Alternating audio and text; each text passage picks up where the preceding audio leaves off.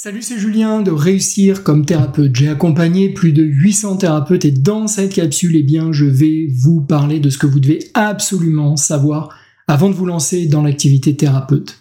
Car vous êtes nombreux à avoir ce rêve et à raison, car c'est sans doute l'un des plus beaux métiers du monde. Mais c'est aussi un métier difficile et concurrentiel et vous ne devez pas vous lancer tête baissée sans respecter un certain nombre de précautions que je vais vous présenter. La première, c'est d'abord que vous devez vous assurer d'avoir un pourquoi puissant. Hein, vous ne devez absolument pas faire ce métier par dépit ou par fuite, sinon vous n'aurez jamais la motivation suffisante pour persévérer, même quand les choses vont se compliquer. Vous allez être à votre compte, vous allez devoir gérer une entreprise et vous allez devoir la développer. Ce n'est sans doute pas la raison pour laquelle vous faites ce métier. Donc est-ce que vous allez supporter tout cet administratif, ces contraintes, si vous n'êtes pas animé par une passion sincère pour votre métier et par le désir d'aider les autres.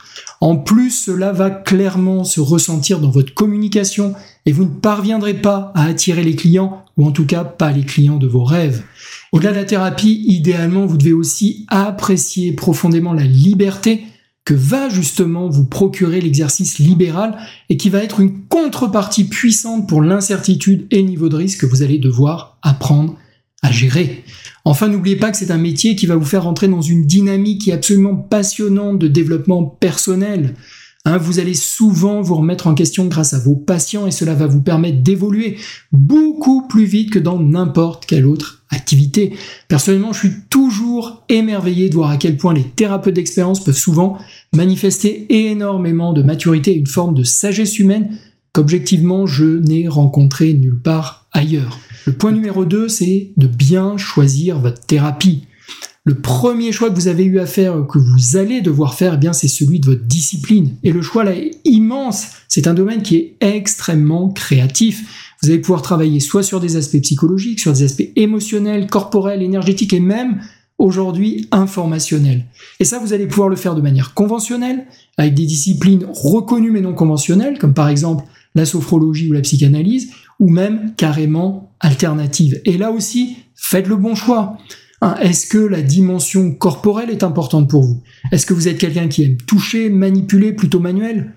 Si c'est le cas, eh bien vous risquez très clairement d'être malheureux avec une discipline psychologique. Réciproquement, si vous êtes plutôt intellectuel, que vous aimez réfléchir, analyser, et que vous êtes moins manuel, alors partez sur une discipline qui travaille sur le mental.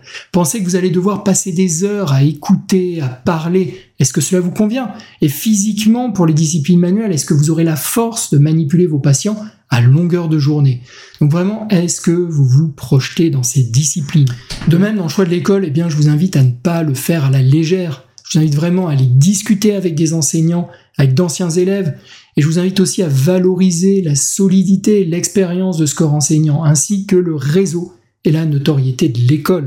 Enfin, je vous invite vraiment à écouter votre intuition, qui est souvent d'excellents conseils, une fois passés les autres Je vous conseille également d'avoir dans votre boîte à outils une thérapie aux effets immédiats et si possible spectaculaires, car ça va être très important pour votre bouche à oreille, comme par exemple l'hypnose, le MDR, NERTI ou d'autres disciplines de libération émotionnelle, il en existe de très nombreuses. Enfin, je vous rappelle que Réussir comme thérapeute, mon organisme de formation, eh bien, propose de nombreuses formations à des outils passionnants, comme la thérapie d'acceptation et d'engagement, qui est une discipline qui a fait ses preuves, basée sur la pleine conscience, comme le coaching à l'arbre de vie, qui là aussi est un outil passionnant, métaphorique, qui va vous permettre d'aider vos patients à se renarcissiser, à développer une forte confiance en eux, notamment dans les transitions de vie, comme la process communication qui est issue de l'analyse transactionnelle et qui a été utilisée par la NASA pour constituer les équipages et être certain qu'ils allaient pouvoir gérer des stress intenses tout en maintenant une bonne communication. Donc je vous invite à regarder ça, je vous mets les liens sous la vidéo. Point numéro 3, je vous invite, au-delà des choix qu'on vient d'évoquer, de vous former sérieusement. Surtout ne bâclez pas votre formation. Sinon, non seulement ce n'est pas très éthique et vous prenez des risques pour vous, pour vos patients, mais en plus vous risquez de manquer de confiance en vous-même, de ne pas avoir un niveau d'expertise suffisant pour convaincre vos clients, et cela va avoir un impact évidemment direct sur le développement de votre activité. Point numéro 4, avoir les qualités indispensables et avoir travaillé sur soi. Écoute active, empathie, résilience, capacité à gérer son propre bien-être. Les meilleurs thérapeutes, ceux qui ont les meilleurs résultats, sont ceux qui ont fait un vrai travail sur eux et qui souvent le poursuivent. Ils ont su se libérer de nombreuses blessures, de croyances limitantes Et si vous, vous vous savez fragile, si vous avez de sérieuses choses à régler qui vous font souffrir au quotidien, si vous rencontrez par exemple des difficultés relationnelles importantes, tout cela est peut-être le signe que ce n'est pas le moment idéal pour vous de vous lancer dans cette aventure, car au-delà du risque sur vos patients, eh bien vous risquez de vivre très difficilement votre aventure entrepreneuriale. Vous savez, s'installer, devoir développer son activité, eh bien c'est très confrontant. Et si vous avez des failles trop importantes, cela risque d'être très compliqué pour vous. Point numéro 5, maîtriser justement cet aspect entrepreneurial. Oui, il est possible de vivre de son activité. Ne pensez pas que c'est impossible. C'est vrai que c'est compliqué, que cela demande un vrai professionnalisme dans son approche, mais c'est tout à fait réalisable. Par contre, il est clair que si vous installez au mauvais endroit, avec le mauvais positionnement, avec les mauvaises offres, la mauvaise communication, vous n'avez très clairement aucune chance de réussir. Je rappelle que 9 thérapeutes sur 10 ne vivent pas de leur passion. J'ai accompagné plus de 800 thérapeutes et je sais que le gros point commun de tous ceux qui réussissent, eh bien, c'est leur capacité à mettre en place des actions qui vont être énergiques, cohérentes, efficaces sur leur marketing et sur leur communication. Donc vraiment, ne négligez surtout pas cette dimension de votre activité que je qualifierais d'entrepreneuriale sous peine malheureusement de vous retrouver du mauvais côté des statistiques. Mais si, et je le répète, si vous faites les choses correctement, si vous appliquez les bonnes stratégies, alors vous pouvez tout à fait y arriver et ceux qui y parviennent n'ont rien d'exceptionnel. Conseil numéro 6, bien s'entourer. C'est un conseil qui revient très souvent et je suis convaincu qu'il y a deux facteurs qui vont faire une vraie différence sur votre réussite. Le premier, c'est le bon entourage ou bon réseau. Échanger régulièrement et être soutenu par d'autres entrepreneurs comme vous, idéalement des thérapeutes, ça va vous permettre de sortir le nez du guidon et de prendre du recul sur votre activité, de partager vos angoisses, donc de les apaiser, et de voir que vous n'êtes pas le seul confronté aux difficultés et cerise sur le gâteau de bénéficier d'une intelligence collective extrêmement précieuse. Enfin, le deuxième point, c'est le bon accompagnement. Il y a trop de choses à comprendre pour y parvenir seul. Vous avez besoin d'être coaché par des experts et de suivre, au moins au départ, après vous pourrez prendre un petit peu de liberté, mais au départ, de suivre des stratégies qui vont être identifiées comme cohérente avec votre situation particulière. C'est ce qui va vous permettre de réussir rapidement et c'est d'autant plus vrai que la concurrence est de plus en plus importante.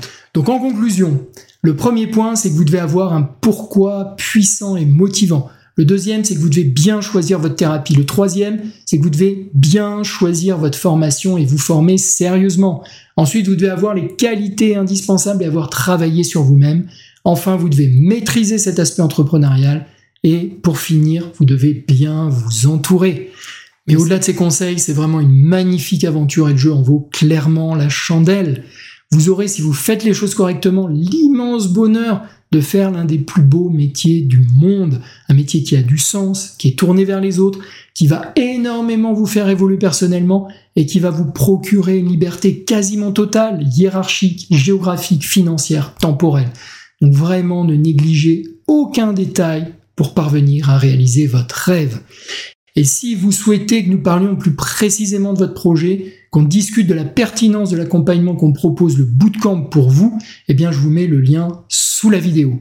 Et si ce n'est pas déjà fait, les amis, évidemment, abonnez-vous à cette chaîne, likez cette vidéo, partagez-la si vous pensez qu'elle peut être utile. À très bientôt pour une autre capsule. C'était Julien. Ciao